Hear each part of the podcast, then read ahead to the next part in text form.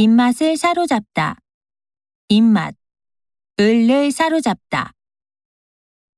영화 주인공이 마셨던 바로 그 맥주가 소비자들의 입맛을 사로잡았습니다. 호텔 업계가 연말연시 고객들의 입맛 사로잡기에 나섰습니다. 제철 숭어의 쫄깃한 식감이 미식가들의 입맛을 사로잡고 있습니다. 소비자들의 다양한 입맛을 만족시킬 커피 제품이 나왔습니다. 전통 음료수가 10대들의 입맛을 매료시키고 있습니다. 이곳의 음식이 미식가들의 입맛을 홀리고 있습니다.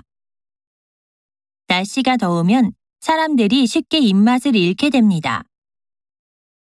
무서움을 느끼면 아드레날린이 분비되어 입맛을 떨어뜨린다고 합니다.